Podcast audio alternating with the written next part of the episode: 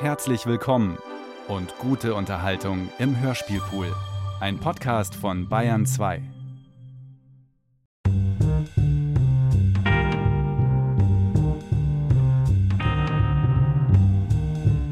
Ich bin geflogen, meine Süßen. Ich bin geflogen, geschwebt und gekreiselt. Eine Sekunde, die lang war und gut. Ein Jahrhundert. Ich bin geflogen, meine Süßen. Und jetzt sitze ich hier, befreit von da oben. Befreit von euch.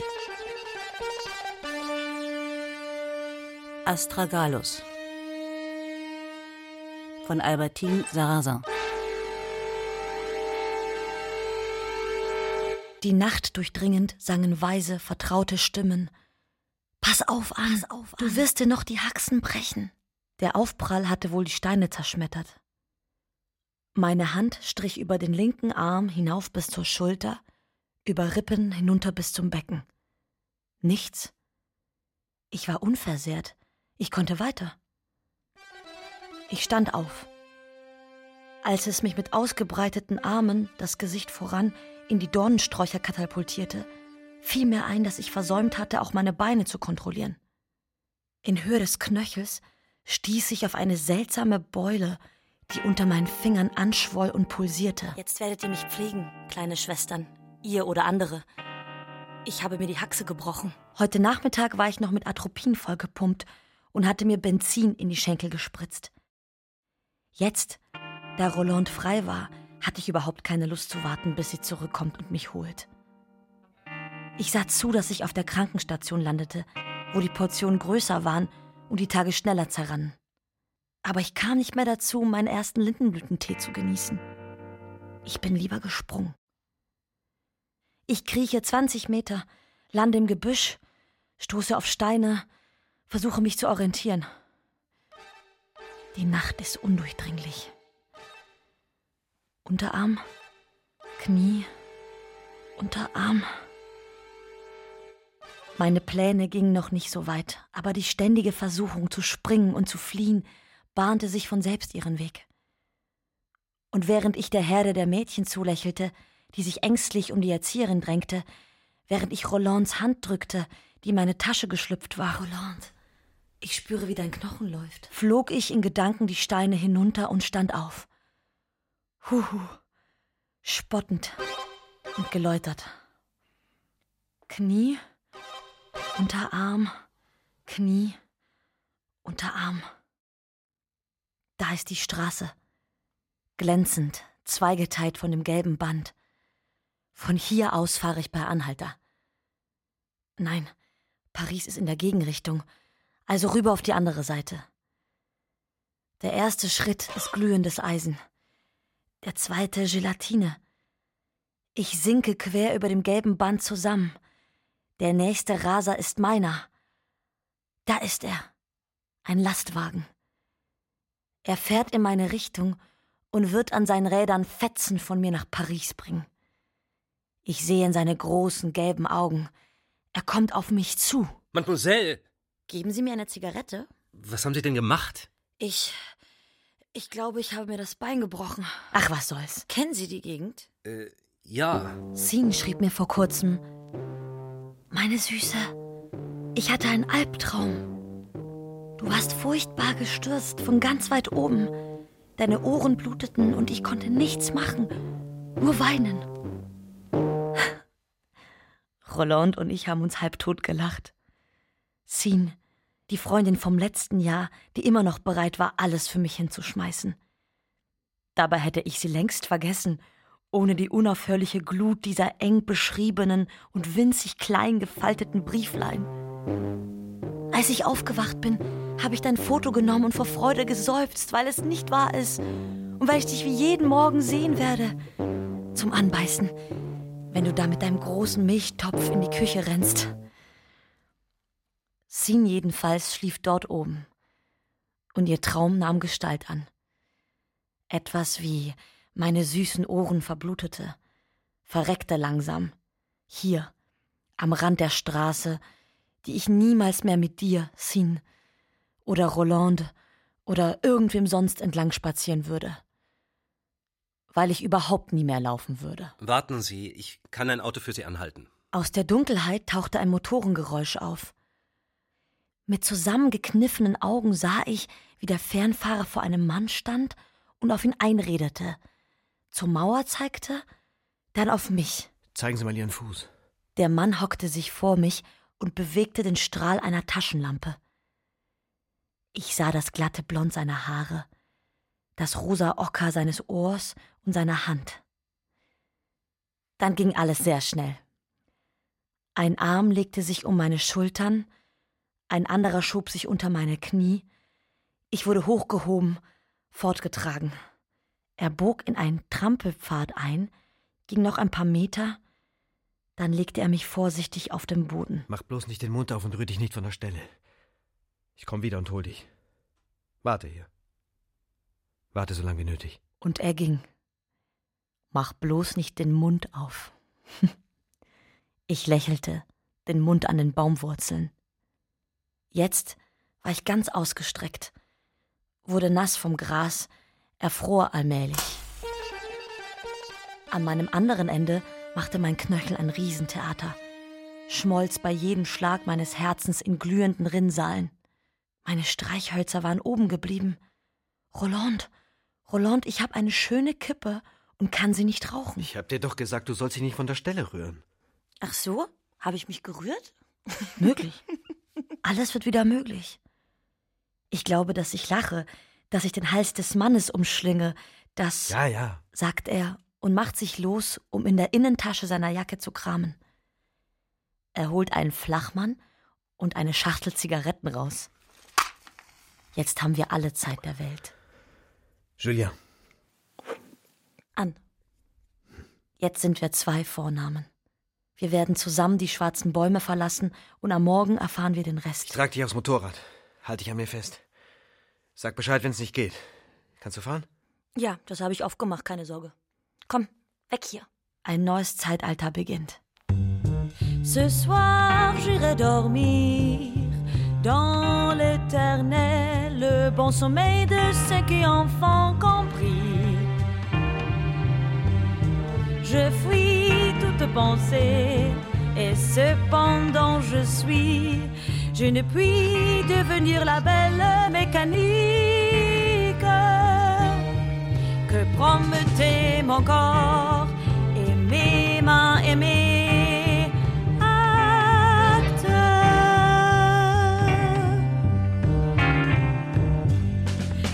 Et je pleure de froid devant le jour prochain, l'animal.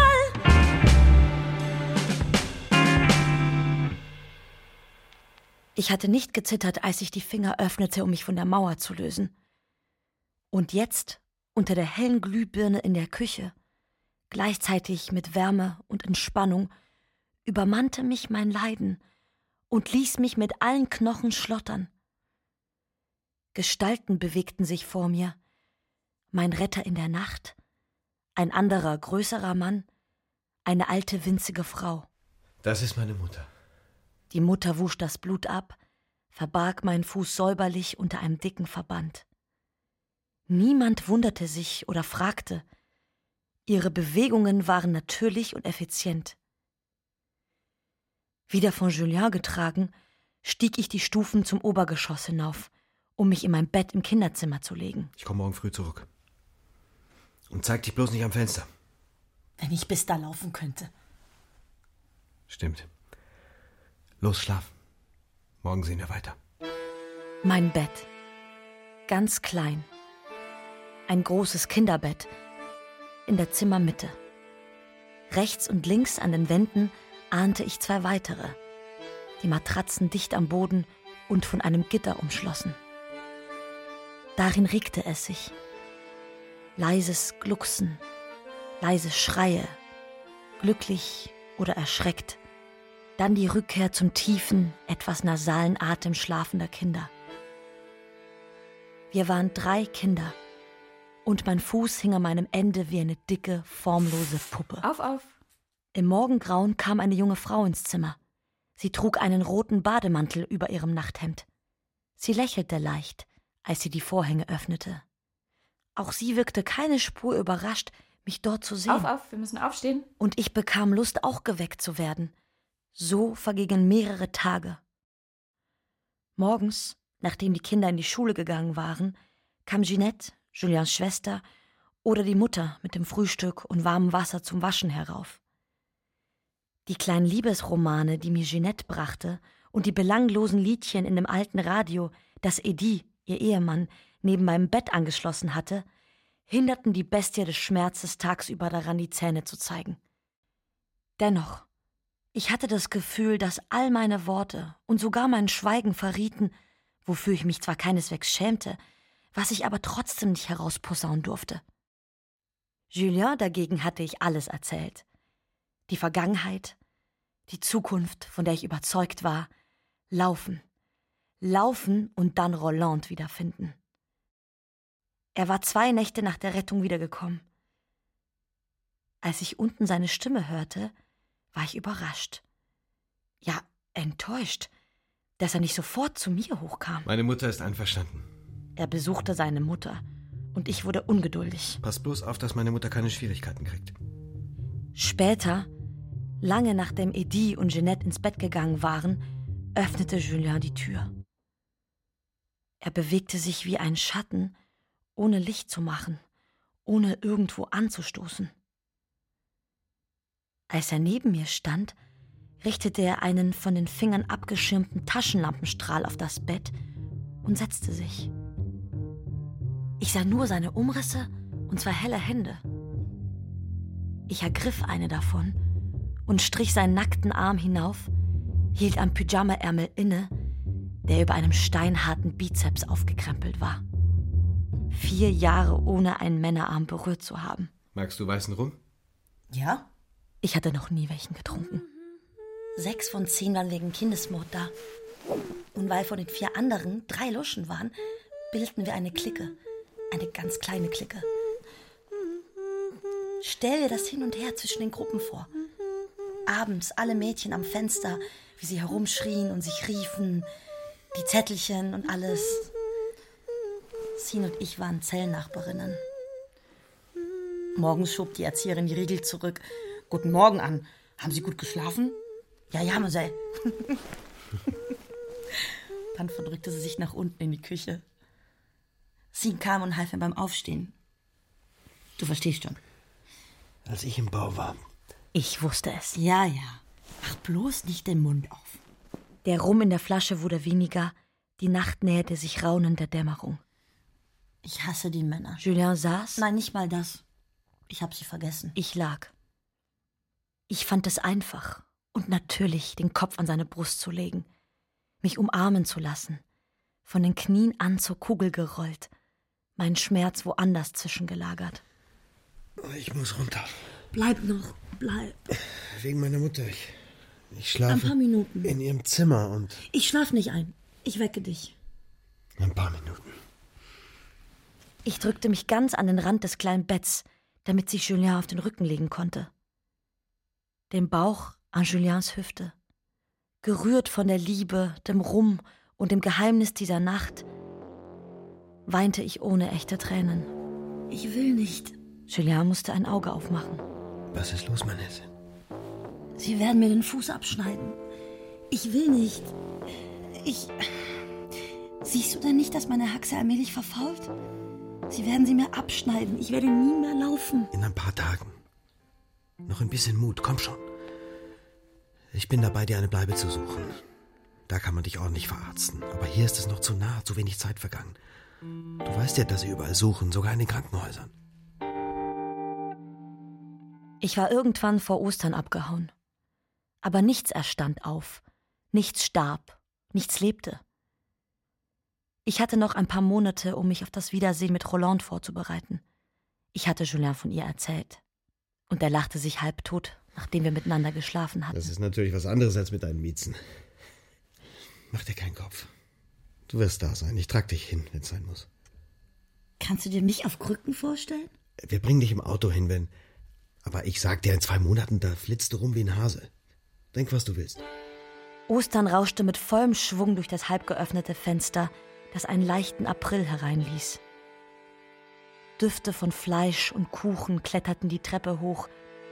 Ich hatte Lust zu essen und zu trinken, mein Viereck zu verlassen. Und im gleichen Moment fragte mich Julien, ob ich mit der Familie essen wollte. Aber ich habe keine Klamotten. Warte. Ich sehe nach, ob der Jeanette was borgen kann.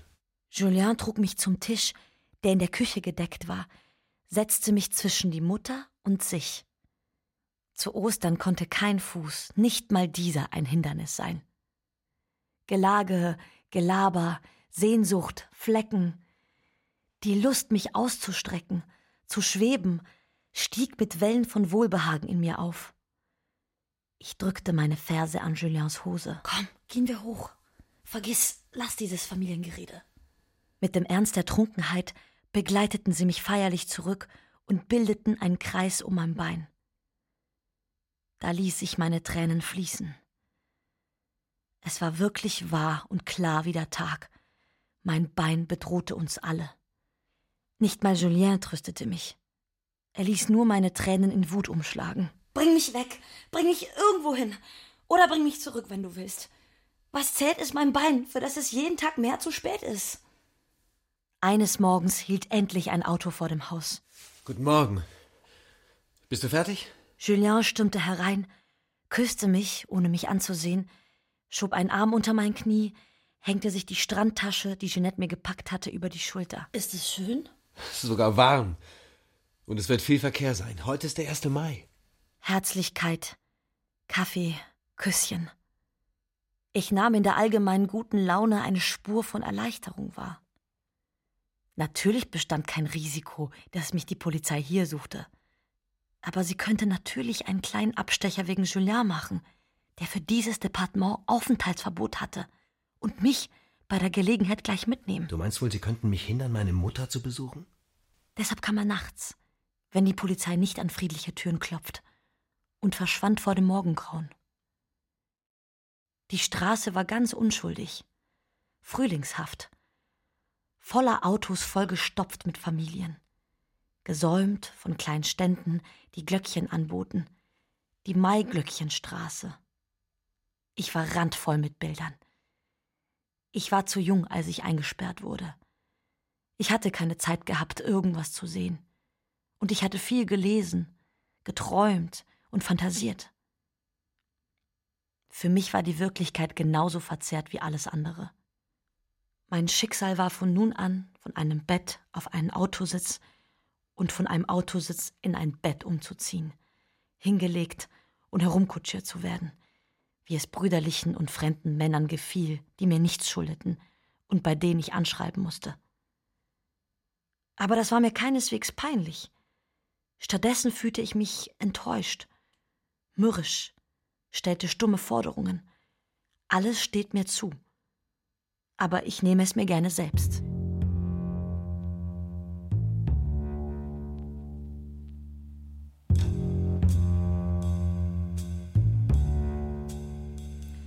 Elle m'a pris toute ma préférence, son corps charmant tout plein de réticence, auquel son vieux tailleur noir va si bien, son corps dit son cœur ne dit rien, oh violent et l'amour de l'époque ce que n'y reconnaît pas moque. Elle a trouvé dans les gens ses amis. Komm schon, Nini, zieh nicht so ein Gesicht. Mach uns lieber eine Flasche auf. Ja, natürlich. Monsieur freut sich, weil er jetzt seine Lieferung Die Lieferung bin ich. bei uns losgeworden ist. Nini ist dunkel, zart und knochig, wenig Brust, spitze, rouge Wangen, kleine, lebhafte Augen. Ihre ganze Weiblichkeit kommt vom Drumherum. Löckchen, enges Kleid, breite, aber hohe Absätze. Wenn ich richtig verstanden habe, war sie hier Kellnerin, bevor sie sich dem Wirt Pierre an den Hals geschmissen hat und der Mutter vom Wirt und dem Sohn vom Wirt gleich mit. Wir sind allein in der Kneipe. Kein Gast, kein Hin und Her, keine geschäftstüchtige Herzlichkeit. Seit der Schließung scheint Pierre Lächeln und Schulterklopfen mit allem anderen im Staub der verlassenen Kulisse ausrangiert zu haben. Haben Sie Ahnung von Musik? Ein paar Jahre Geigenunterricht auf einem Provinzkonservatorium. Kenntnisse und Finger wegen fehlender Übung eingerostet. Aber Hammer, Julian. Bring ihr bei Gelegenheit deine Geige mit, dann kann sie den ganzen Tag darauf rumkratzen. Ach ja, und wenn du ein Tonbandgerät hast, denk an mich, ja. Und das Solex-Mofa für Nini. Ja, ja. Julien sitzt entspannt auf seinem Stuhl, die Beine ausgestreckt. Ich spüre bei meinen Gastgebern ihm gegenüber eine unterwürfige Gier, getarnt mit dem kumpelhaften, vertraulichen Ton, mit dem sie ihren Respekt für den erfahrenen Dieb und die Herablassung für den armen Kerl, dem man aus der Klemme hilft, austarieren. Schließlich sind sie bereit, mich aufzunehmen. Julien hat mich ohne genauere Angaben als Minderjährige auf der Flucht. bezeichnet. Egal ob aus dem Bau oder von meinen Eltern, für sie bin ich ein Risiko. Was ist mit Entschädigung? Eines Tages werden sie sie wieder schnappen und ausquetschen. Aber vor vier Jahren, als die Bullen. Aua! Pierre springt begeistert auf. Da haben wir's. Eins muss von Anfang an klar sein. Hier lebt mein Sohn und ich verbiete das in seinem Beisein. Aber er ist doch gar nicht da. Egal. Gewöhnen Sie sich besser gleich dran. Niemals Bullen, niemals Gefängnis. Kein Wort davon. Ist das klar? Offenbar bin ich wieder im Knast gelandet. Müde, mein Küken? Nicht so sehr. Nur. Naja. Seit Beginn der Mahlzeit komme ich mir wie ein kleines Mädchen vor, das schüchtern auf seinem Erwachsenenstuhl herumzappelt. Ich träume davon, würdevoll und diskret aufzustehen. Entschuldigt mich einen Moment. Und entspannt, als hätte ich es gar nicht eilig, zum Ende des Ballsaals zu gehen, wo das Neonlicht der Toilette zwar nicht mehr leuchtet, aber das Pappschild noch lesbar ist. Julien muss mich wohl oder übel mit nachsichtigem Lächeln hintragen. Schaffst du es allein? Keine Angst, ich fall schon nicht ins Loch. Die verkrampften Finger rutschen nur an den weißen Kacheln ab. Die Ferse hält den Hintern mehr recht als schlecht. Die Hose fesselt meine Schenkel. Julien, sage ich, als ich die Hände wieder hinter seinem Hals verschränke. Was machen wir jetzt? Hab Geduld. In fünf Minuten machen wir Mittagsschlaf. Nur noch einen Kaffee. Was willst du machen? So sind sie halt. Gehen einem ziemlich auf den Geist, aber darum musst du dich nicht kümmern. Du bekommst Essen ans Bett, hast ein Radio und deine Ruhe. Ein Zimmer ganz für dich. Früher war das auch ein kleines Hotel. Dass sie für gutes Geld illegal weiter betreiben? Schon gut, ich hab's begriffen. Du kannst mich zum Tisch zurückbringen. Ich bin ganz brav. Endlich, nach dem Kaffee, dem Verdauungsschnaps und dem Nachspülschnaps, überschreite ich wie eine Braut die Schwelle meiner neuen Bleibe. Ein Mittelklassezimmer. Abgewetzter, aber tiefer Sessel, Blumentapete, die sich natürlich mit der Tagesdecke beißt, der Spiegel, der wie immer zu hoch hängt, und die fleckigen und vergilbten Zeitungsseiten auf den Schrankbrettern. Ganz langsam ziehe ich mich aus. Julien hat die Tür abgeschlossen, sich in Hemd und Hose hingelegt und sofort die Augen zugemacht. Mir ist schon früher seine Fähigkeit aufgefallen, augenblicklich vom Wachsein in den Tiefschlaf zu wechseln, während ich ihm noch antwortete. Ich legte ihm die Hand auf seine Brust und fragte ihn mit leiser Stimme aus. Ich sehe dich. Du hast eine blau-weiß karierte Bluse an. Du rennst durchs Gras. Im Gefängnis war die Uniform an Wochentagen eine Bluse, kariert blau-weiß. Julien hatte ich nicht davon erzählt. Aber du hast mich doch noch nie rennen sehen. Entweder würde ich sehr bald allein laufen, sehr bald zu den auf der Mauer zurückgelassenen Träumen aufbrechen und von diesen Wochen nur eine geheimnisvolle Erinnerung von unsagbarer Zärtlichkeit bewahren, wenn ich das Mädchen wiederfände, das mir gefiel, um mit ihm meine Tage und Nächte zu verbringen. Oder oder ich lief noch lange in Juliens Armen. Wir schliefen miteinander oder nicht. Unwichtig. Aber der Faden, der sich zwischen ihm und mir seit der Nacht der schwarzen Bäume gespannt hatte, würde fester werden und sich zusammenziehen. Er, ich, er, ich. Wach auf oder mach, dass ich auch in deinen Schlaf komme. Zum Abendessen gehen wir wieder herunter. Die Stunde rückt näher, wo ich hochgehieft, zugedeckt, geküsst und allein gelassen werde. Julien muss weg, in die Stadt zurück, wo er so tut, als arbeitete er. Er komme wieder. Bald. Bald. Ich könnte brüllen. Am nächsten Morgen brachte Nini Butterbrote, die eine große Schale mit Milchkaffee umkränzten. Ich verschlang alles und schlief wieder ein. Aber nachmittags kam Pierre mit leeren Händen. Hören Sie mal, das ist ja alles ganz nett. Aber meine Frau ist nicht Ihr Dienstmädchen und ich finde, Sie könnten ruhig mit uns am Tisch essen. Fortan bibobte ich. Ferse, Spitze, Ferse, Spitze. Sobald die Frühstücksbrote vertilgt waren, bis zum Waschbecken, rutschte fünf vor zwölf auf dem Hintern die Treppe hinunter, durchquerte humpelnd die Bar und erreichte die Küche. Am siebten Morgen scheiterte mein Versuch und ich polterte die Treppe hinunter mit dem Kopf in den Wolken. Warum haben Sie denn nicht gerufen? Haben Sie Schmerzen? Ich kann nicht mehr. Oh, Nini, machen Sie was. Mein Bein stirbt. Wir warten nicht auf Julia. Sie können nicht länger so bleiben. Ich rufe den Notarzt. Los, stützen Sie sich auf mich. Sie legen sich hin und rühren sich nicht vom Fleck. Ich kläre das mit Pierre. Ich tat, als bekäme ich Angst. Ich hab doch keine Papiere. Sie sind meine Schwester. Ich bin für Sie verantwortlich. Ich habe Sie großgezogen. Einverstanden? Vergessen Sie nicht, vergiss nicht, mich zu duzen, wenn die Sanitäter kommen. Warte, ich ruf gleich an.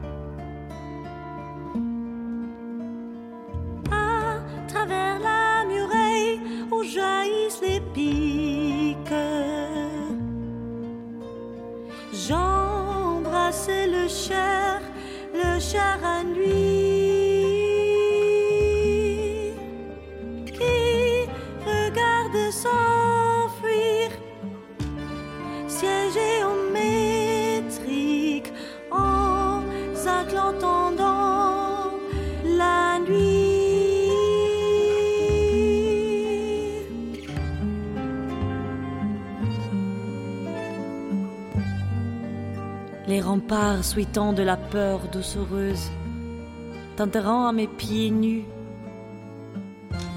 Quand je roulais à bas de lianes vénéneuses, serant le mal revenu, serant le mal revenu.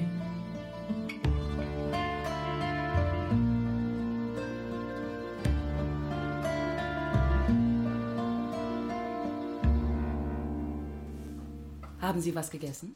Ja, Brot und Milchkaffee. Essen, Essen. Was hat denn Essen damit zu tun? Werde ich jetzt behandelt oder nicht? Ich ergänze und ich habe überhaupt keinen Hunger. Umso besser. Denn Sie müssen jetzt fasten. In einer Stunde erfolgt die Prämedikation. Erfolgt was? Sie werden für die OP vorbereitet, wenn Sie das verstehen. Jetzt rasiere ich erstmal Ihr Bein. Die Schwester ist jung und zierlich.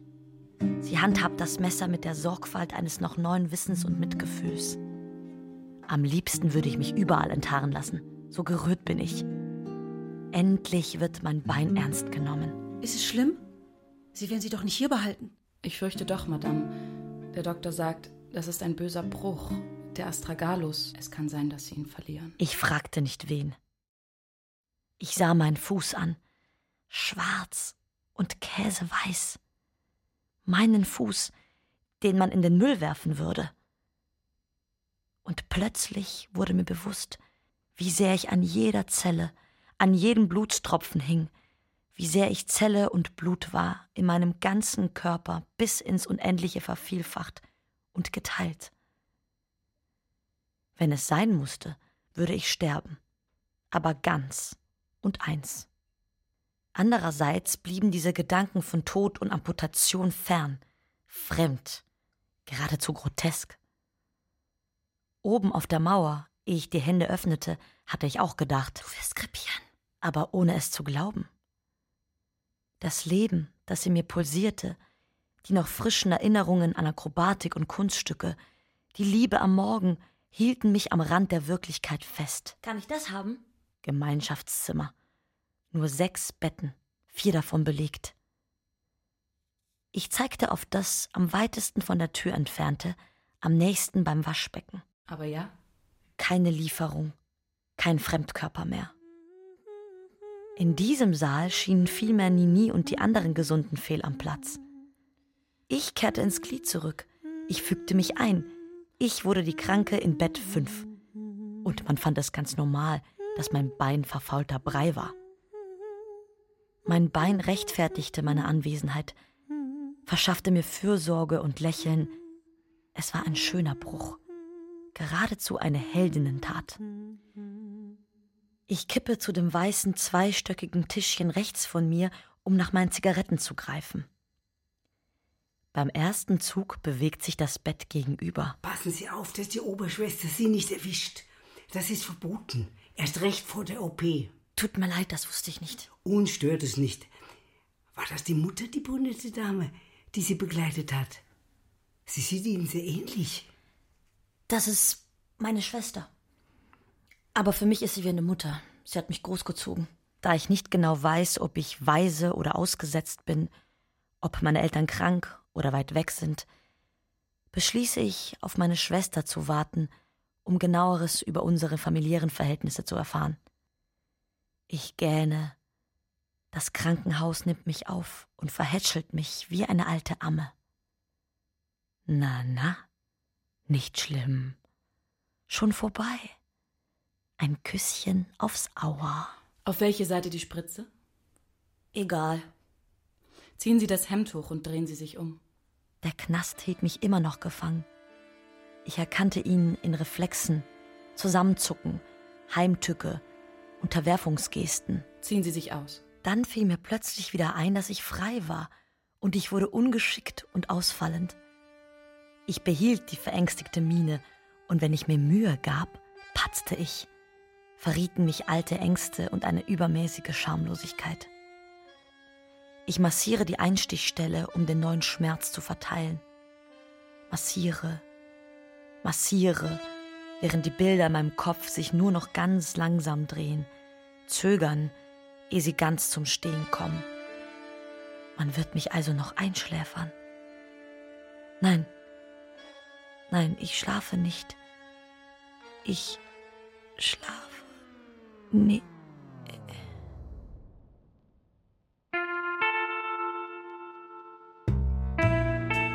Dann habe ich ihn mit treuherzigem Blick angesehen und mit einem Schluchzen in der Stimme gesagt: Doktor, das ist brutal.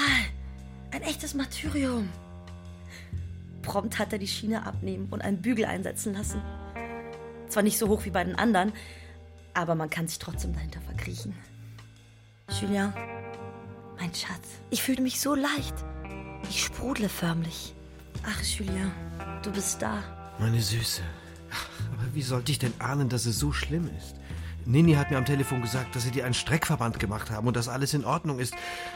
Dabei wirst du operiert und ich weiß nichts davon. Julien sitzt ganz dicht neben meinem Kopf. Ein Ellbogen auf dem Nachttisch, eine Hand unter dem Laken an meiner Hüfte. Siehst du, du kommst gerade recht zu meiner Auferstehung. Aber Julien, heute ist seine Hand auf mir sanft, nicht heiß, schwesterlich. Sie besucht eine Kranke. Ich hatte eine furchtbare Nacht, hab meinen Gips umklammert, das Knie bis ans Kinn hochgezogen. Ich weiß, was eine Frau für ihn ist. Und dann hat mich ein Engel besucht. Die Vögel haben wieder angefangen zu singen. Und Julien liebt freundlich und geschickt, aber er will sich nicht damit aufhalten. Jetzt ist eine Zeit der Brüderlichkeit. Ei, ei, einsam. Und seine Küsse sind leicht, leicht wie seine Hand. Und. Und du bist da. Aber ich bin doch gar nicht so zerbrechlich. In ein paar Stunden kann ich mich hinsetzen. Ich traue mich noch nicht. Ich werde im Basketballschuhen und Blümchen-Negligé durchbrennen. Warte noch ein bisschen. Es ist keine zwei Tage her, dass sie dich operiert haben. Julien besorgt. Geht's mit deinen Zimmergenossinnen? Nicht so neugierig? Wenn du weg bist, werden dir die Ohren klingen. Und was erzählst du ihnen von dir? ein langes Märchen. Ich war bei meiner Schwester, ich habe mit dem Hund gespielt, er ist die Terrassentreppe runtergerannt. Ich orientiere mich am Grundriss von Piers Haus. Um schneller zu sein, bin ich auf den Hof gesprungen. Wissen Sie, meine Dame, das hatte ich schon tausendmal gemacht. ich muss das im OP erzählt haben. Gestern sagte die Krankenschwester zu mir. Das kommt davon, wenn man mit Hunden spielt. Nini und du, ihr seid mein einziger Besuch von draußen. Aber manchmal kommt ein Assistenzarzt oder ein Krankenpfleger zum Quatschen. Da gibt es übrigens einen kleinen Pfleger. Julien zuckt unmerklich. Seine Pupillen werden ganz dunkel. Er hat mir versprochen, seine Kodak mitzubringen. Das ist doch nett, oder? Ein Erinnerungsfoto. Sag mal, geht's noch? Dein Bild hängt in jeder Polizeiwache, ist dir das klar? Du bist wirklich eine verrückte Göre. Ich verbiete dir, dich mit diesem Kerl zu amüsieren. Ich bestehe nicht darauf, aber ich bin ein bisschen enttäuscht. Ich hätte es lieber gesehen, wenn Julien erst das Foto beschlagnahmt hätte.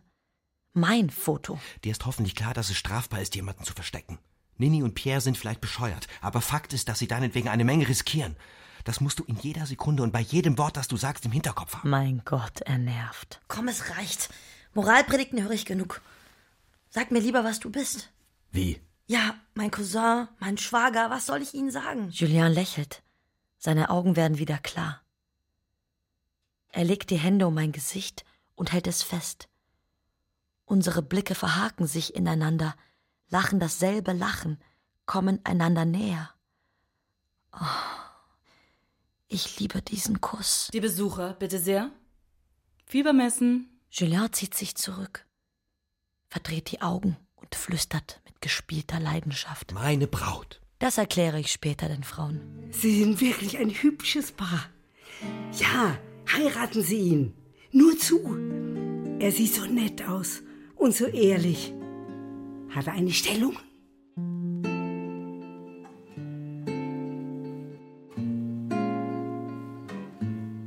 Wenn die Zeitungs- und Croissantverkäufer da gewesen sind, sehen wir bis zur Besuchszeit nur noch Krankenhauspersonal.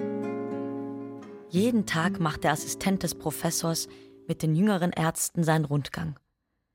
Aber den Assistenten würdigen wir keines Blicks. Für uns existiert allein Gottvater. Er, der die Station getauft, er, der uns neu erschaffen hat, mit seinen eigenen oder mittels fremder Finger. Gottvater kommt zwei, dreimal in der Woche vorbei. An den Tagen der Chefvisite desinfiziert die Schwester die Bettpfannen mit ungewohnter demonstrativer Sorgfalt. Oh la la. Keine Chance, die Bettpfannen vor dem großen Rundgang zurückzubekommen. Wir kneifen unsere Schließmuskel zusammen, glätten die Oberfläche unserer Bettstatt, frischen Augen und Lippen auf. Die Liebe, die wir alle ihm entgegenbringen, inspiriert uns zu anmutigen Posen. Ich habe Schmerzen. Ich bin so furchtbar müde oder nervös oder verstopft. Aber das ist doch ganz normal. Monsieur, wenn Gottvater sich herablässt zu bemerken, dass es rings um den Knochen eine Frau gibt, ein unzerlegbares Wesen, das arbeitet und denkt, wenn er für einen Moment den Blick von den Röntgenbildern zu unserem Gesicht hebt, wenn er uns ein Lächeln oder ein Wort schenkt, dann werden unser Leiden und unsere Ahnungslosigkeit schwinden, wir werden genesen und wir werden wissen. Professor. Was wir mit Ihnen gemacht haben. Auf jeden Fall wunderbare Arbeit. Ein sehr schöner Eingriff, oder?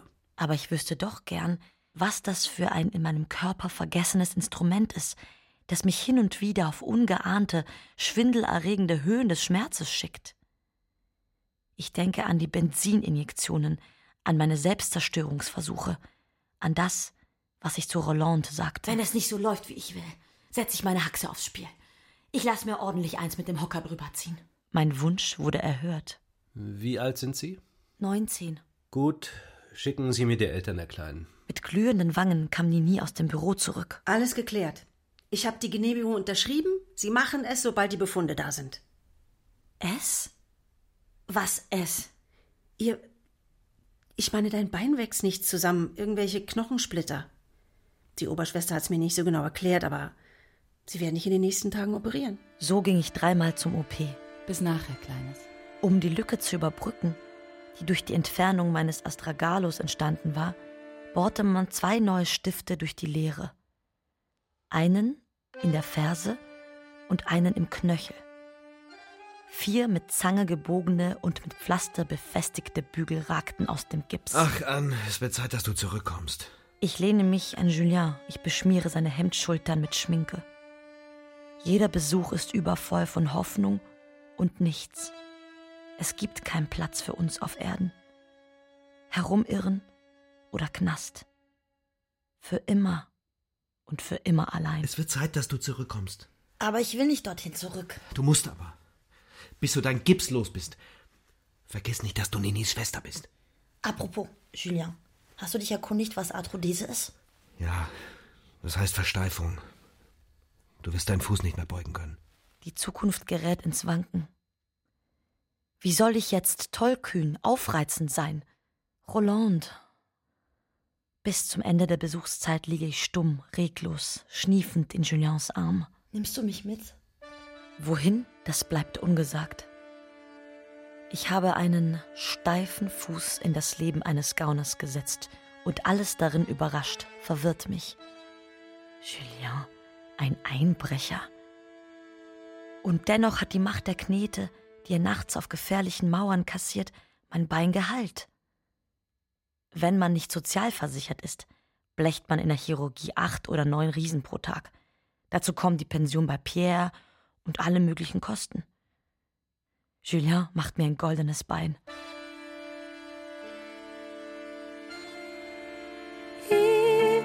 La vaincue enfant sous l'aube chatoyante.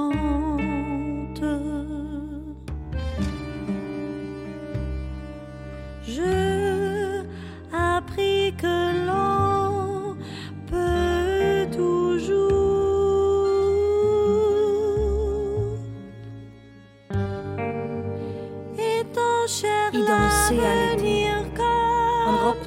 poussière, le sang qui chante, mutuer, le sans sang soupir. qui chante Que me faisait cela C'était l'anniversaire où Dieu désira mourir.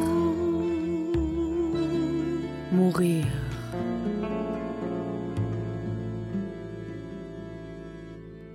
Und schon bin ich wieder bei Nini, meiner Schwester. Dass ich nicht lache. Es ist sehr warm. Wenn Pierre weg ist, um den Braven zu spielen und Nini ihren Haushalt macht, ziehe ich den Bademantel aus und lasse mich nackt mit geschlossenen Augen unter dem glühenden Himmel bräunen. Ja, ja, sicher. Sie müssen in der Nähe vom Krankenhaus bleiben. Aber danach? Was haben Sie dann vor? Pierre zieht nachdenklich sein Bandonion auseinander, ein Blick auf das Notenheft, ein Blick auf mich, ein Arpeggio, eine Phrase. Er hat das Unterhemd ausgezogen und präsentiert glänzende Wülste über dem Gürtel seiner Shorts. Ich sitze in Unterhose und Büstenhalter vor ihm. Die Hitze rechtfertigt es. Wie? Pierre, dann kann ich laufen. Dann komme ich schon klar. Kommen Sie klar. Aber vorläufig laufen Sie nicht. Angenommen, Julien hat Sie sicher ins Bild gesetzt. Ihnen ist doch klar, dass er einiges für Sie riskiert. Der Schotter. Machen Sie sich keine Sorgen, wir rechnen ab. Das klären wir unter uns. Was mischt der sich denn da ein? Ach so, ihr beiden unter euch. Und was ist jetzt? Ist Ihnen aufgefallen, dass er seit zehn Tagen nicht mehr hier war? Er arbeitet. Und mit dem Aufenthaltsverbot sollte er sich besser nicht allzu oft in der Gegend blicken lassen. Ja, ja. Sie reden wie ein Buch. Und wenn er nicht wiederkommt, wenn ihm was passiert ist? Haben Sie daran gedacht? Oh ja, Pierre. Ich habe daran gedacht. Ich denke jede Stunde, jede Sekunde daran. Pierre betrachtet mit betonter Gleichgültigkeit meinen Oberkörper. Er blättert seine Noten um. Irgendwann kommt Julien immer wieder. Ja, beim letzten Mal haben wir ihn zum Essen erwartet und er ist zwei Jahre später aufgetaucht. Julien, ich möchte hier weg. Heute nimmt mich Julien mit. Ein Gefühl wie die Entlassung aus dem Knast. Julien versetzt dem Gepäck einen Fußtritt. Ich kreuze ja nicht so bald wieder auf. Zur Kaffeezeit sitzen wir immer noch am Marmortisch. Unsere Tür steht euch immer offen. Mal sehen. Paris. Ich komme zurück.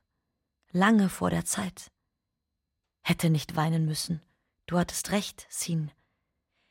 Im Taxi erklärt mir Julien, dass meine neue Gastgeberin eine Frühere Prostituierte ist. Ihr Kerl sitzt in der Santé. Ja, und sie lebt allein mit ihrer kleinen Tochter. Annie? Exnutte? Matrone? Püppchen? Ich habe ein bisschen Schiss. Nein, sie ist weder das eine noch das andere. Sie ist hässlich. Von klarer, eckiger, gepflegter Hässlichkeit. Pferdekopf, klappriger Körper in einem billigen Flitternegligé, große Füße in Hausschuhen, vermutlich elegante Beine. Sie ist so groß wie Julien. Wir stehen alle riesig in diesem winzigen Raum. Kommen Sie an, sagt Annie. Nehmen Sie doch den Sessel, da sitzen Sie besser. Wollen Sie einen Hocker haben, um Ihren Fuß draufzulegen? Entschuldigen Sie, ich habe kein Aperitif. Ich schick Nunusch, ruft sie aus dem Fenster. Ihr Oberkörper berührt fast den großen Baum, der explosionsartig in dem grauen, erstickten Innenhof hochgeschossen ist. Nunusch antwortet nicht. Treibt sie schon wieder auf dem Boulevard rum. Nunusch! Sie schlafen in Nunuschs Bett, sie schläft bei mir. Ich sitze auf dem Kinderbett, das durch 30 Zentimeter Gang vom Doppelbett getrennt ist, und lasse mich von Wärme und Unbekümmertheit ergreifen, ehe ich lächelnd zurücksinke. Ich schnuppere Paris, verkrieche mich in seinem Herzen. Ich bin wieder da, geschlagen, gebrochen, ein Trümmerhaufen. Paris, aber ich fange wieder an zu leben und zu kämpfen. Diesmal bin ich Anis kleine Nichte, die sich nach einem Autounfall bei ihr erholen will. Ich komme aus der Provinz. Das ist groß und unbestimmt. Das interessiert die Pariser nicht. Ich habe sowieso kaum mit den Nachbarn zu tun. Ob sie über meinen Mann Bescheid wissen oder nicht, ist mir egal. Hallo und tschüss. Seit ich allein bin, gehe ich nicht mehr aus dem Haus. Es widert mich an, rauszugehen. Markt, Besuchszeit am Sonnabend, meine Krawatten ausliefern. Das war's. Ihre Krawatten? Während Annie redet, schnappt sie sich eine Krawatte von der Stuhllehne und ein Stück Molton aus dem Paket auf ihrem Schoß, und ihre dicke Nadel saust mit großen Heftstichen von einem Ende zum anderen und näht das Molton fest. Ich frage mich, wie viele Stunden Krawattennähen sie braucht, um so viel zu verdienen, wie in zehn Minuten mit ihrer früheren Tätigkeit. Julien hat mir von einem Treueschwur erzählt. Aber gut. Ich finde es toll, Sie als Tante zu haben. Annie lacht und krawattiert ohne Unterlass. Kann ich Ihnen helfen? Siehst du, die Macht des Vorbilds. Kannst du sie einführen, Annie? Ich kann sie einführen oder auch verführen. Ich gehe runter in die Kneipe, Ricard holen und sammle bei der Gelegenheit Nunusch ein. Sie ist in Ordnung. Hier gefällt's mir. Ich glaube, das geht gut. Sie ist jedenfalls ein nettes Mädchen und, mein Gott, vier Jahre ihr Macker? Sie tut mir leid. Wie lange hat er noch? Er fängt gerade das dritte an. Aber lass sie nicht einwickeln. Annie ist sehr nett, wie du sagst, aber sie hat vor allem Kraft. Also spiel weiter die Ahnungslose. Du siehst nichts, du weißt nichts. Ich habe für zwei Monate geblecht. Schlag dir den Bauch voll und zerbrich dir nicht den Kopf. Treib dich trotzdem nicht allzu viel in Paris rum. Ich werde den ganzen Tag Krawatten nähen. Versprochen.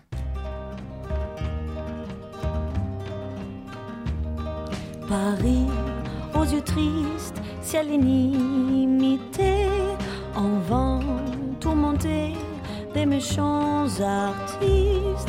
Comme alors la reine, je cours sans souliers au blanc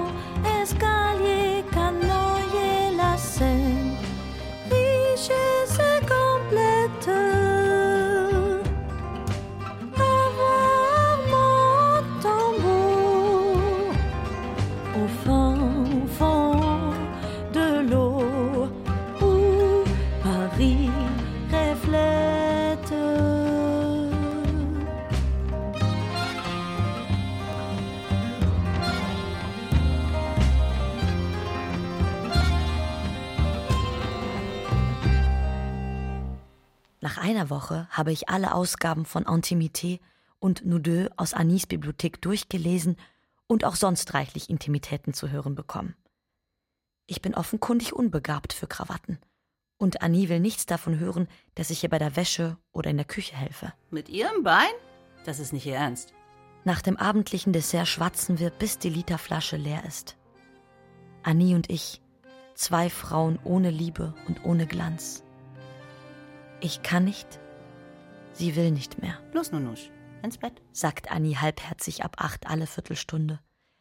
Julien sieht nach dem Rechten, bezahlt wieder eine Rate und verschwindet. Ich verstecke meine Undankbarkeit, meine Stinkwut, meine ständige Enttäuschung. Wie viel lieber waren mir meine Gauner aus der Série Noire. Natürlich hatte ich als Vorspiel für mein Wiedersehen mit Roland nicht die Absicht, mich mit anderen Leuten abzugeben. Ich träumte von schlechten Beziehungen, schlechten Erfahrungen, einem Haufen Schlechtigkeiten, die ich vor ihr ausbreiten würde.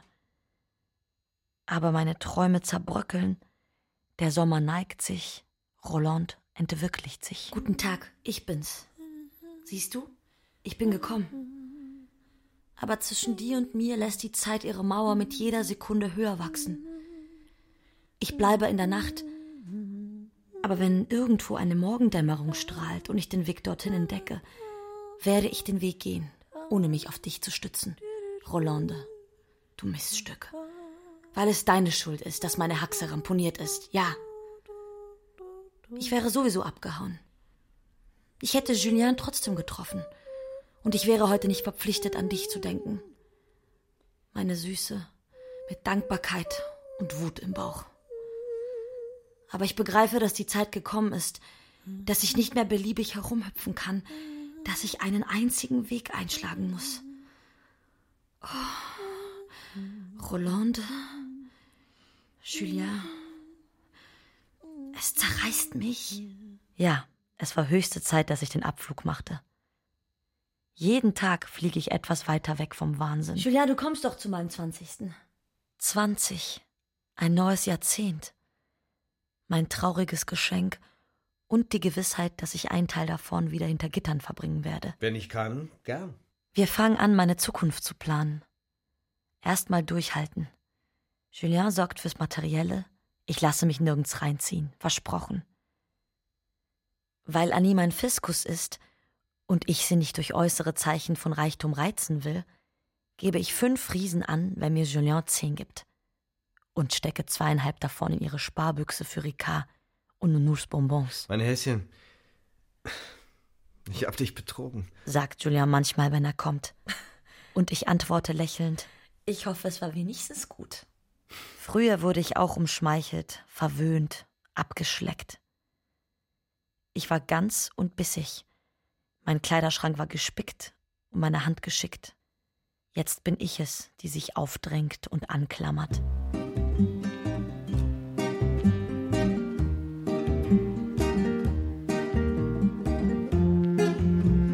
Annie, Ich bringe es mit Mühe heraus. wenn Sie Zigaretten kaufen, würden Sie mir ein Päckchen Laxon mitbringen? Seit gestern Abend bin ich nämlich blank. Meine Reserven sind draufgegangen, als ich Aperos für Julien gekauft habe, der versprochen hat, sich sehen zu lassen und nicht gekommen ist. Was ist mit ihm los? Oi, oi, meine Kleine. So gequält heute Morgen. Ich habe genug zu essen für die ganze Woche gekauft. So lange halten wir jedenfalls durch. Aber dann, Wir haben den 23. Nicht mein Problem, wenn Annie zum Friseur geht, Nunouche neu einkleidet und Dede Päckchen schickt. Sie haben ja keine Ahnung, wie teuer das Leben ist. Mein Kopf ist voll Watte. Die Watte ballt sich zu einem immer härteren Knäuel zusammen. Ich muss durch Paris laufen. Zum ersten Mal verlasse ich den Boulevard de Sebastopol. Aber wenn ich diese Grenze übertrete, wenn ich in den Untergrund eintauche, wie kann ich danach zu Annie zurückkehren? Aber ich brauche Annie, weil ich Julien brauche. Ich weiß keine einzige Adresse, keinen Namen, der nicht ein Spitzname oder eine Koseform ist.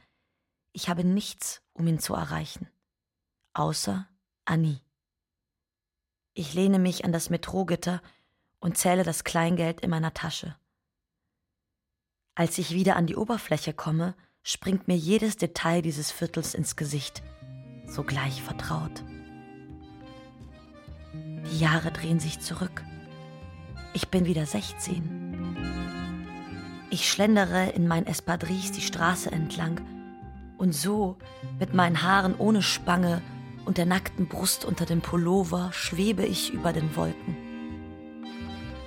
Paris liebkost mich mit tausend Blicken, bietet sich an, wie ich mich anbiete. Wollen Sie was trinken? Zisch ab, sag ich dir. Ich laufe, ohne langsamer zu werden, starre nach unten. Ich habe Angst. Wenn ein Bulle dabei ist, wenn Geh vor.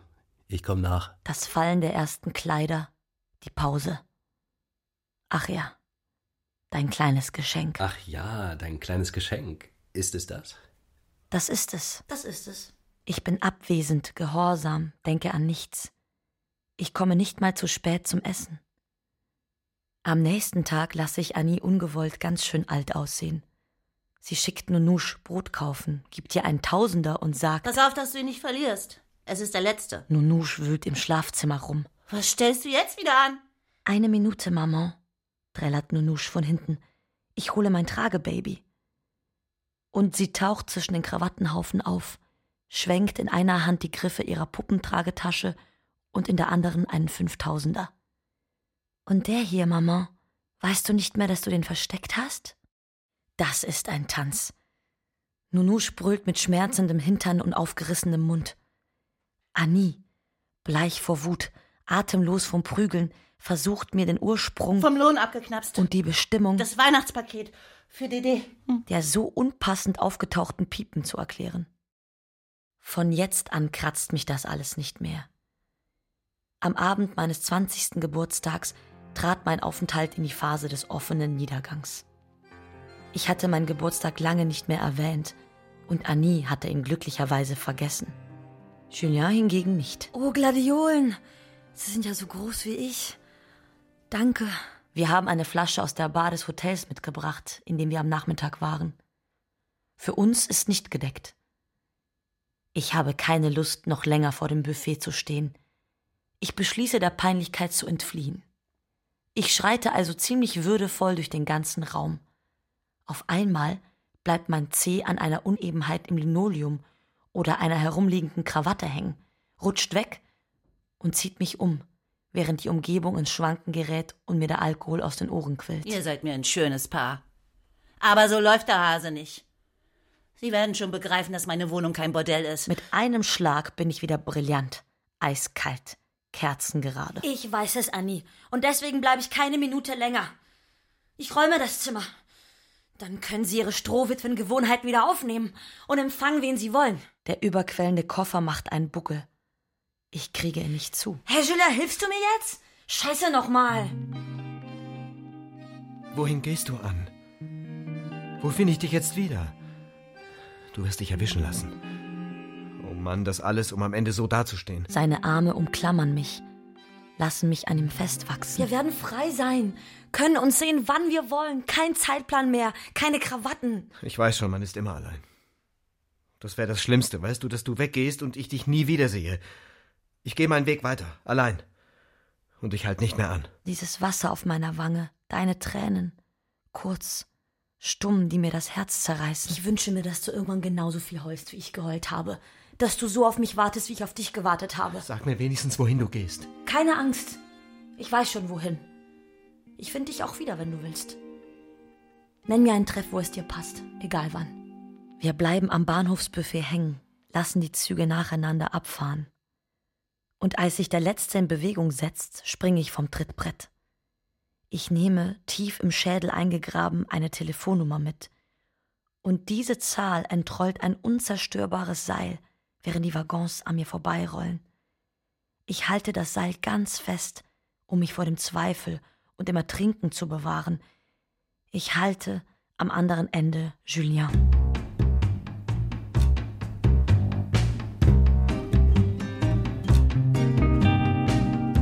Je suis en mal de mal que j'aime. Du ciel faux vous bat sans arrêt. Appelle rythmer la forêt pour l'impossible poème. Dans nos courses d'enfants passage, sous le dôme d'air et de lait, comme la fontaine volait légèrement au visage. Le vent bruni couleur de flûte, dont le sable nous effaçait, et douce pluie dansait, mêlant nos pas en sa chute.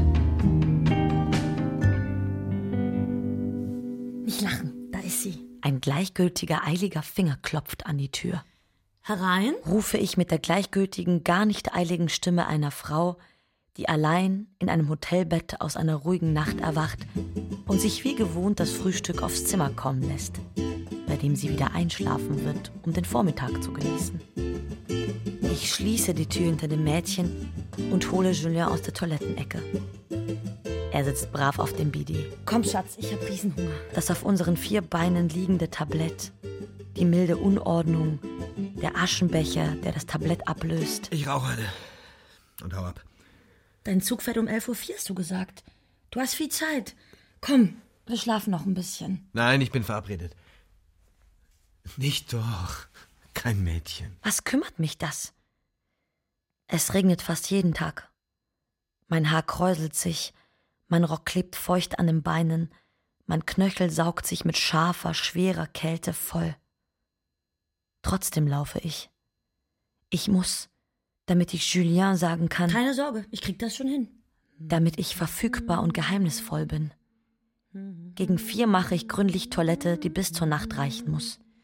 Halterlose Strümpfe, wasserfeste Wimperntusche, Klamotten, in denen man elegant aussieht und sich wohlfühlt. Angst habe ich nur vor dem Bullen, aber ich wechsle ständig die Straße, das Hotel, das Aussehen. Ich schnüffle an den Passanten, bevor ich ihnen antworte. Nein, ich werde nicht wieder geschnappt. Es wird bald Mai. Ich trage Espadrilles wie früher, berausche mich am Laufen unter den Knospen des Frühlings. Ein Jahr bin ich schon draußen. Super Gelegenheit. Vorgestern kam Julien in einem alten Citroën angefahren. Fast geschenkt. Er hat mir Zulassung, Vignette und Versicherungskarte gezeigt. Zum ersten Mal höre ich ihn damit angeben, dass er etwas gekauft hat. Er brachte mir Osterglocken mit, die im Frühling alle zehn Meter am Straßenrand stehen. Ich stell sie in lauwarmes Wasser, sobald wir zu Hause sind. Dann werden sie gleich wieder frisch. Du wirst sehen. Ich werde nicht sehen. Sei mir nicht böse an, aber ich kann heute Abend wirklich nicht bei dir bleiben. Ich spürte, dass Julien in Paris bleiben würde, dass er mich verließ, um zu der anderen zu gehen. Die andere, deren Anwesenheit und Gestalt immer deutlicher wird, obwohl Julien sie mit Schweigen und Nebel umgibt. Irgendwann werde ich mich auf die Suche nach diesem Schatten machen. Ich werde ihn zermalmen. Ich suche sie seit einer Woche. Der Mann, der gerade in die Bar kommt, ist einer von denen, die ich schon mit raufgenommen habe. Ich nehme sie mit rauf, ich nehme sie aus, aber ich nehme sie selten zweimal. Aber jetzt habe ich sie wiedergefunden. Mir tut der Schädel weh. Das zählt. Er hat große, noch schwarze Brauen. Seine grauen Haare sind wie eingepflanzt, künstlich, hart und gebürstet, über dem gegerbten Gesicht eines sehr jungen alten Mannes mit klaren Augen und starken weißen Zähnen. Während ich sonst die Küsse der Männer immer zu meiner Wange umlenke, habe ich bei dem hier fast Lust zum Küssen. Er hat erholsame Lippen, demütig und gierig zugleich. Sie sind übrigens die Erste, die zu mir kommt. Das will ich hoffen. Passiv und schwitzend nehme ich das Angebot an, die Zeit mit Jean zu verbringen. Er erzählt mir sein Leben. Er ist wirklich Arbeiter, aber Spezialist, ein wichtiger. Jean erregt mich, leckt mich, macht meine Beine wieder gleich. Und du sagst, du hast keine schönen Haxen? Schau sie dir doch an. Schau sie dir im Spiegel an. Deine Beine. Von wegen. Hey Jean, hör auf mit dem Schwachsinn. Sonst werde ich sauer. Jeden Morgen hoffe ich auf das Klingeln des Telefons. Aber er ruft mich nie an. Verfluchter Hörer. Verfluchter Julien. Leben einer Verfluchten. Verfluchtes Leben, das ich trotzdem bei jedem Sonnenaufgang segne.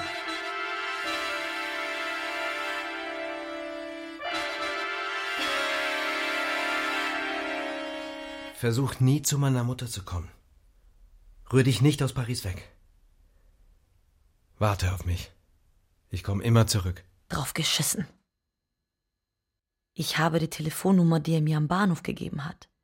Ich kriege die dazugehörige Adresse raus und gehe hin, auch wenn ich voll in die Falle tappe. Irgendwas läuft hier total schief. Das Schweigen schreit. Ich muss Bescheid wissen. Ich nehme den Zug. Mit leeren Händen und leichten Taschen. Ohne zu zögern finde ich mich zurecht, erreiche das Haus der Mutter. Madame.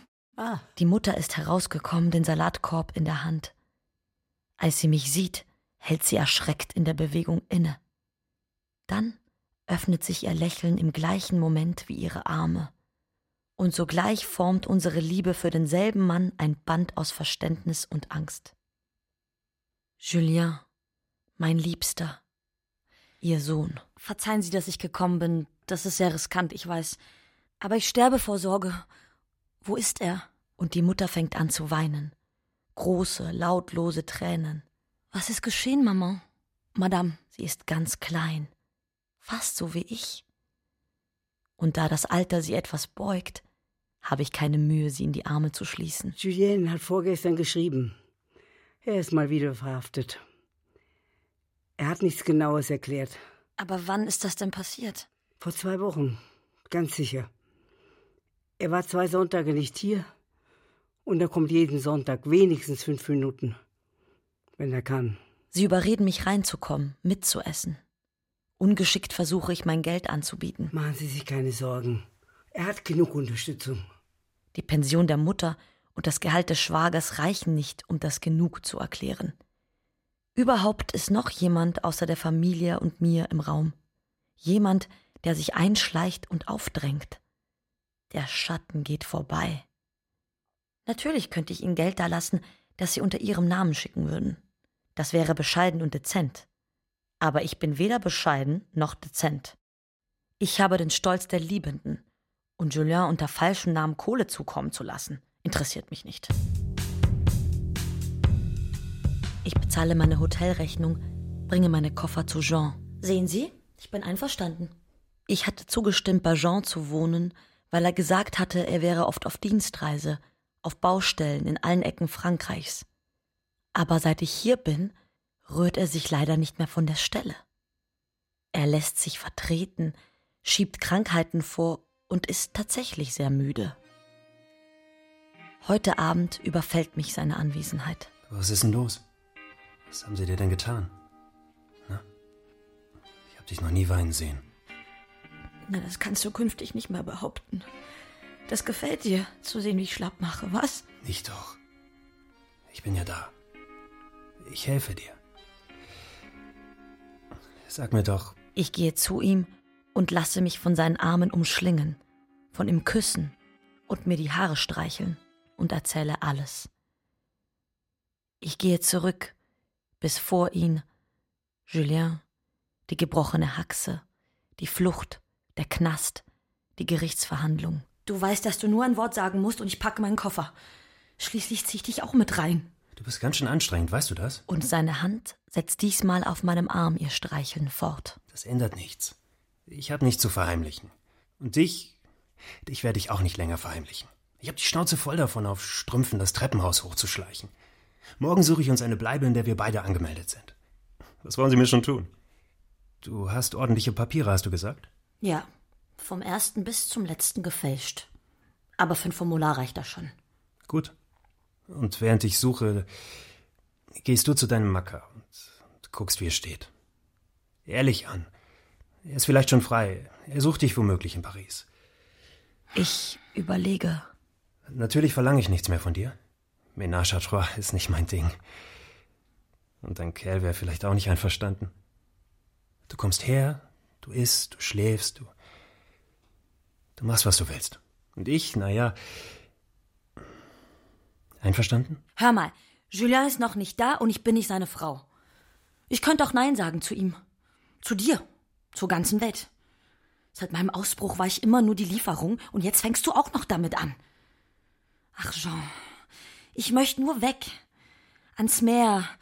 Allein sein. Allein. Sterben.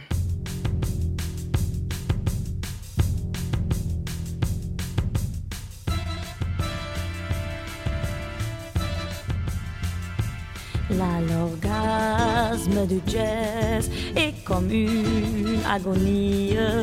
L'alcool flambe plus de soleil au ciel, ciel de bain dans la pluie. Cri de jazz, spasme, orgasme, lassé et absente. Oh, passez mon ami, notre âme de boîte en boîte, toi et moi, moi. Le seul mot composé que nous faisait cette vie, alors qu'elles furent tant d'autres. Pour nous aimer, ce n'est pas des sept ans, c'est des milliers d'années. Sie bleiben doch zum Schlafen? Ihr Bett ist noch da. Wahrscheinlich hat Eddie mir etwas unter vier Augen zu sagen. Da ein Kassiber von Julien für dich. Erzähl der Mutter und Ginette nicht davon. Unnötig, sie zu beunruhigen. Ich falte das Durchschlagpapier auseinander. Erster von drei Kassibern. Ein zweiter für die Familie, der dritte bestimmt für die andere. Julien gibt mir zunächst ein paar Erklärungen zu seiner Sache und Anweisungen, wie ich mich je nach Verlauf des Verfahrens verhalten soll. Geh zum Anwalt. Er ist ein altes Schwein, aber sauber. Aber geh nur einmal hin. Sag ihm, dass du von dir aus kommst und dass ich es nicht erfahren soll. Er ist bezahlt. Gib ihm nichts, aber biete ihm was an. Und so weiter. Zwischen den Zeilen lese ich hinter dem banalen Delikt des Verstoßes gegen das Aufenthaltsverbot seine Sorge, mehrere Einbrüche in der Gegend beschuldigt zu werden. Wenn das passiert. Die einzige Chance, sich nicht mehr zu verlieren, ist sich nicht mehr zu verlassen. Wenn ich einfahren muss, mache ich den Abgang. Wobei ich mit dir lieber einen Abflug machen würde. Aber wie steht es denn jetzt, Eddie?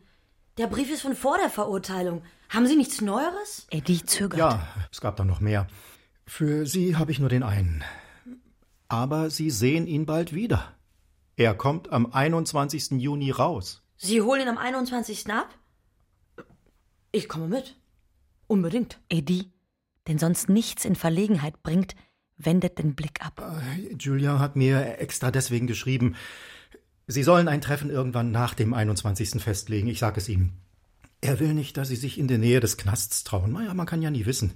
Sie könnten ihn pro forma beschatten. Ich werde mich schon nicht vor die Tür stellen. So bescheuert bin ich nicht. Plötzlich fühle ich mich wieder ausgeschlossen. Wie eine Bettlerin ans Gitter geklammert. Dahinter der Clan, dabei der Schatten. Es tut weh. Ich richte mich auf, angle meinen Kalender aus der Tasche. Ich tue so, als überlegte ich. Äh, lasse mir Zeit. Gut. Am 24. Abend habe ich Zeit. Merken Sie sich das? Das ist einfach. Johannistag. Sagen wir hier? Oh, bloß nicht. Ich meine in der Stadt. Zum Beispiel in der Bahnhofskneipe. Sagen wir um sieben. Ich habe nicht allzu lange in Verlegenheit gebracht. Drei Tage. Und wenn Julien dich früher sehen will, wie erreicht er dich? Dann muss er halt warten. Ich warte schließlich auch. Nicht vergessen. Johannistag an 19 Uhr. Ich verfasse einen letzten Brief, nach denen der Einsamkeit, der Langeweile. All diese Blätter, die ich nicht abgeschickt, aber mit der Gewissheit aufgehoben habe, dass Julien sie eines Tages lesen wird. Johannistag. Das ist morgen. Ich liege wie üblich auf dem Bett, das Laken bis zum Hals hochgezogen, damit Jean keine Lust bekommt. Ich sage, er soll sich zu mir setzen und lese ihm Auszüge aus meinen Briefen vor. Keine Frage, du hast Stil. Glaubst du, dass dir mein Geschreibsel gefallen wird? Ich würde gern sowas bekommen. Nimmst du deinen Koffer mit? Er ist überzeugt, dass ich für immer gehe. Ich lasse mein Zeug hier. Kannst du bitte mein Kostüm in die Reinigung bringen? Mach dir keine Sorgen, Jean. Ich komme bald wieder. Julien, sperr mich ein. Lass mich nicht wiederkommen. Halt mich davon ab, zu tun, was ich nicht mag. Heute Abend löst sich der Schatten auf. Die Sonne überflutet mich. Drei vor sieben. Ich bin da. Das stimmt. Ich habe meinen Weg wiedergefunden, nachdem ich durch dunkle Abwege gehumpelt und geschlichen war. Aber immer bin ich auf ihn zugegangen, gelenkt und bedrängt von einem Fixpunkt. Ich bin immer auf Kurs geblieben. Hallo, Julien. Das ist, glaube ich, das erste Mal, dass ich pünktlich bin. Er hat sich neben mich auf die Bank geschoben, bevor ich ihn fertig wiedererkannt habe. Ich versuche hastig, den Anschluss zu finden, den Faden der Wirklichkeit zu packen. Herr Ober? Was möchtest du? Noch ein Ricard. Er ist blass. Der Schnurrbart ist gewachsen, wie ein Hütchen, das seine Lippen liebkost. Wir reden, Worte, die uns erzählen, uns ausliefern und die stumme Tiefe unserer Gefühle begleiten. Ich rede von mir und er redet von sich. Wir, das ist das Schweigen, das ist nachher. Wie der letzte Idiot hatte ich deine Nummer in meinem Notizbuch. Und das Notizbuch bei mir, wie immer. Keine Chance, es zu vernichten. Ich hatte Handschellen und sie sahen mir auf die Finger. Was sie mich mit dieser Nummer genervt haben. Mein Herz, du kannst wohl annehmen, dass ich nicht länger dagegen geblieben bin, sobald ich den Braten gerochen hatte. Sie hätten ruhig ins Hotel kommen können. Jean, ich komme hier an wie üblich, siehst du? Ohne Namen, ohne alles. Splitternackt. Oder fast, wie am ersten Abend. Ach so, warte. Da ist ein bisschen Moos. Hab ich für deine, ich meine, für unsere ersten Ausgaben gespart. Jetzt hauen wir ab. Hier ist immer noch meine Stadt und die Bullen kümmern sich hier besonders gut um mich. Ich brauche etwas Zeit, ehe ich wieder im Bau lande an. Mir ist es scheißegal, dorthin zurückzugehen. Jetzt, wo wir hier waren. Red kein Mist. Küss mich. Hallo an. Vor lauter dringenden Worten hatten wir daran noch gar nicht gedacht.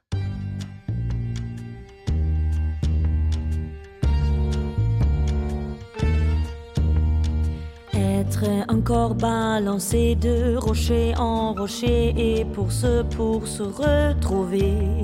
Aux nuits où l'on s'aimait dormir enfant sans rêve mauvais sans réveil monotone sans bruit et sans cri. J'ai bien trop détesté j'ai trop voulu je voudrais m'arracher la cervelle. La jeter dans un coin. Puis que le fut le pauvre instrument comme le vieil outil à l'ombre de laisser comme l'enfant cruel qui n'est pas encore né Reposé, je me vais dans les entrailles de ces puissants ténèbres, me fondre en d'autres nuits bénies. Être la nuit, n'être plus rien, de date, de pierre, dans mille cimetières. Um nicht aufzufallen, haben wir eine solide alte Karre gekauft. Müde? Ich kann dir sagen, tot. Ich liege hinten. Das Auto ist genauso breit, wie ich lang bin. Hohe Masten, grüne Weite, Morgenhimmel, die Landschaften überlagern sich in den Augen. Ich bin, ohne eintauchen zu wollen, am Rand eines Ozeans des Schlafes. Ich bleibe lieber bei Julien, sehe seine Haare und seinen Nacken, wie bei unserer ersten Reise. Schlafen werden wir später, wir müssen erst Leute besuchen, Freunde, die ganz oben im Pas du Calais wohnen und die Julien mir vorstellen will. Die Bäume stützen auf mich nieder, das Auto rast bodenlose Abhänge hinab. Ich schlafe ein.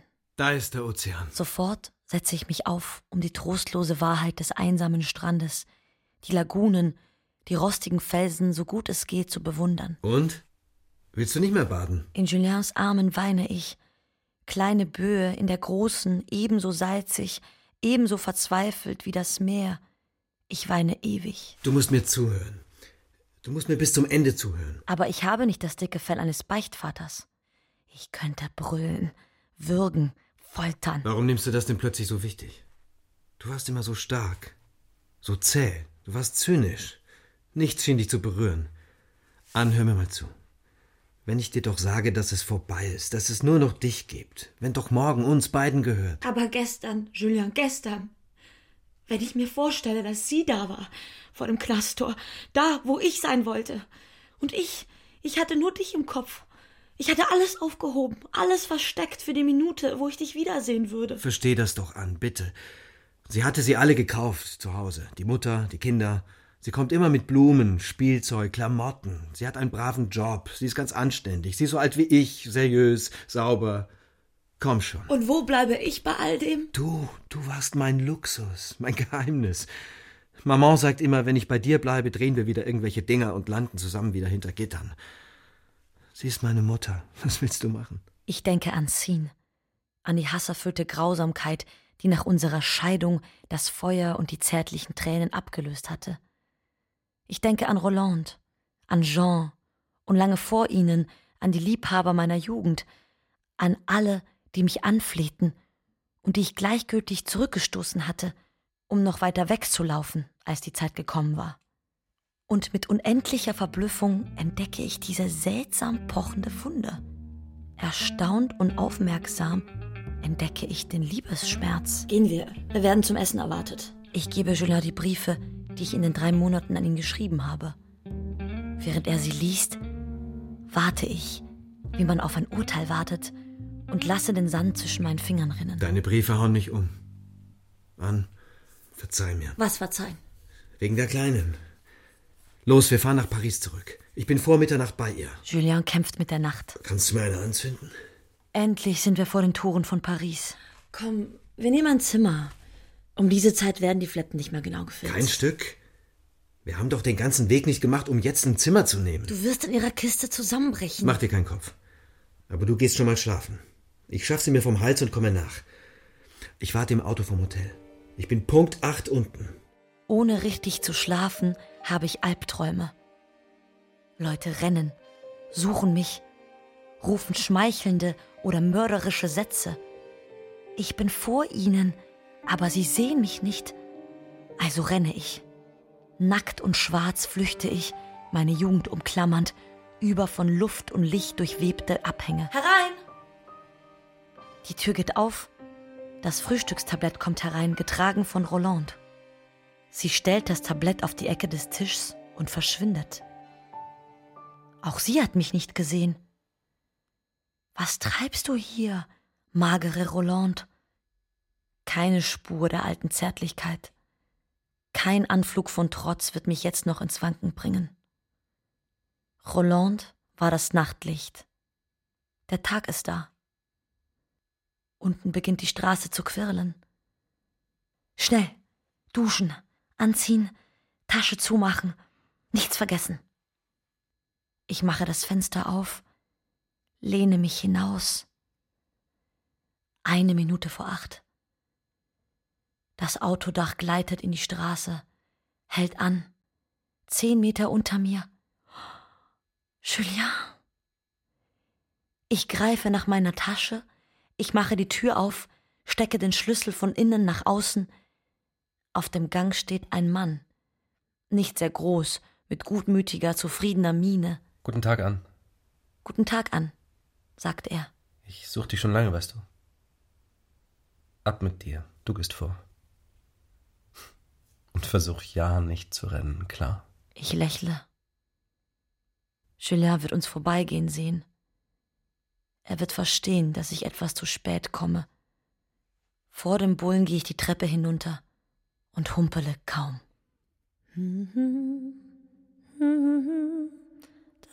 Astragalus von Albertine Sarrazin. Es sprachen Anne Vedina Popov, Julien Andreas Pietschmann, Annie Jule Böwe, Patientin und Mutter Heide Simon, Krankenschwester Nina Bruns, Nini Winnie Böwe, Jean Jan Andresen, Pierre Bernd Moss, Eddie Stefan Mehren, Pfarrer, Arzt, Freier und Polizist Johannes Kühn. Ton und Technik John Schimczak. Komposition Katrin Schüler-Springorum. Regieassistenz Marie Permontier. Bearbeitung und Regie Barbara Meerkötter. Produktion Bayerischer Rundfunk 2023. Redaktion Katharina Agathos. Hallo, mein Name ist Viktoria Michalzack. Gemeinsam mit Journalistinnen und Journalisten der ARD nehme ich mir jeden Tag Zeit für die wichtigen Fragen. Also diese Überwachung ist allgegenwärtig. Wie geht's denn den Menschen da, die du getroffen hast?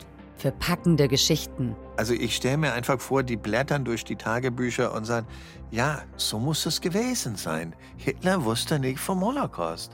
Das ist eigentlich unfassbar, wenn man denkt, wie nah wir an eine Rehabilitierung von Adolf Hitler gekommen sind. Und investigative Recherchen. Was lag wirklich wann vor, was lag auf dem Tisch und wie umfassend war wirklich dieser Machtmissbrauch, der da stattgefunden haben soll. Also ihr habt rausgefunden, das muss schon viel früher bekannt gewesen sein. Ja. Jeden Montag bis Freitag liefern wir Ihnen täglich ein Thema in aller Tiefe. 11 km, der Tagesschau-Podcast, hören Sie in der ARD-Audiothek und überall, wo es Podcasts gibt.